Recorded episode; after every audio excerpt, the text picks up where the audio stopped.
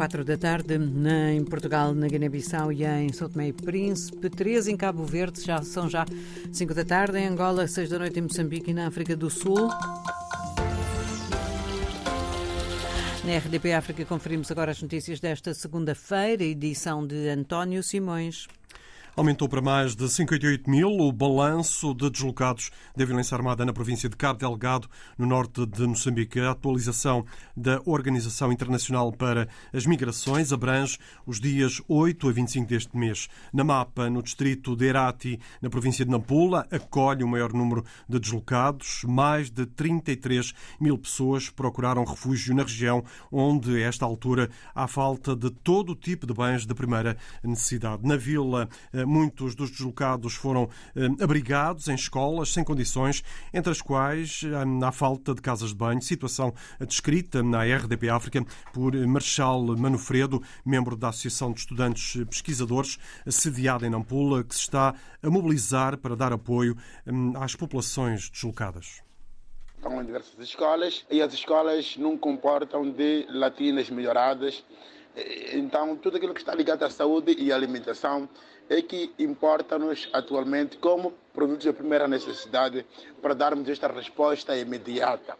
Uma vez que o deslocamento portanto, de Churi a Mapa, foi um deslocamento imediato. Então, nós notamos que a primeira urgência neste momento são tendas, é a questão da, da alimentação e a questão de material higiênico, principalmente para crianças que estão extremamente expostos a qualquer tipo de doença. Se nós notamos que esta, estes distritos são alvos de doenças endodênicas, me refiro da cólera e da diarreia entre as mais de 33 mil pessoas que estão refugiadas na vila de Namapa, a maioria são crianças. Também na vila de Chiur, na província de Cabo Delgado, que acolhe o segundo maior número de deslocados, a maioria também são crianças. Mais de 15.300 pessoas hum, procuraram segurança na sede deste distrito. Vários países que fazem parte da NATO e da União Europeia estão a considerar o envio de soldados eh, para a Ucrânia numa base bilateral, revela o primeiro-ministro eslovaco Roberto Fico em Paris, antes de uma reunião de líderes europeus.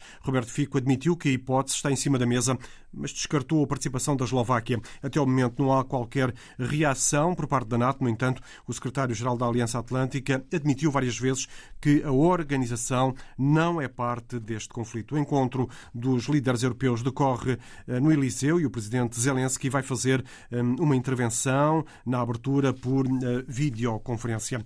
Demitiu-se o primeiro-ministro palestiniano, Mohamed Stayed, resignou ao cargo, alegando que uma das causas é a possibilidade de virem a ser reconhecidos dois Estados na lista Nuno Carvalho.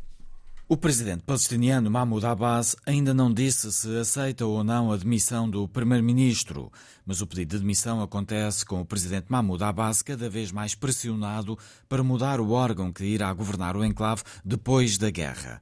O demissionário primeiro-ministro palestiniano, um economista que tomou posse em 2019, defende que o próximo governo precisará do consenso de todos os palestinianos e terá de levar em conta a nova realidade na faixa de Gaza. Precisará também de exercer o poder em toda a Palestina e não só na Cisjordânia.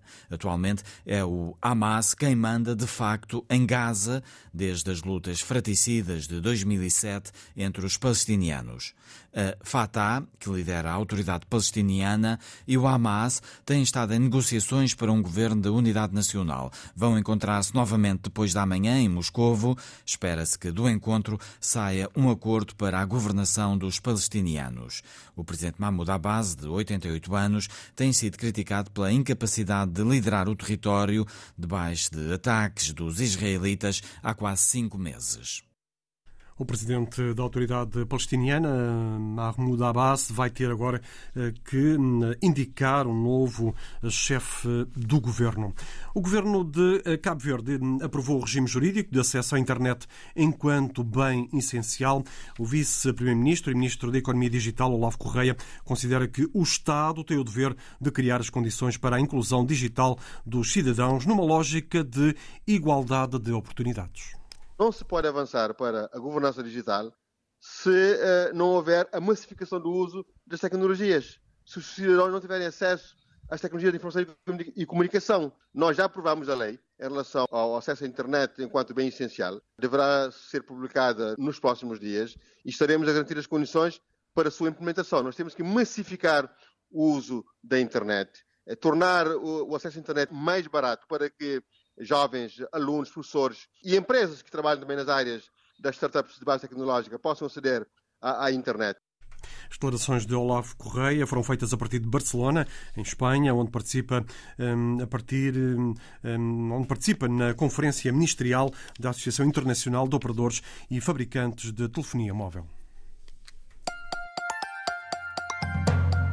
António Simões, com as notícias desta segunda-feira, 26 de fevereiro, foi a síntese das quatro da tarde na RDP África.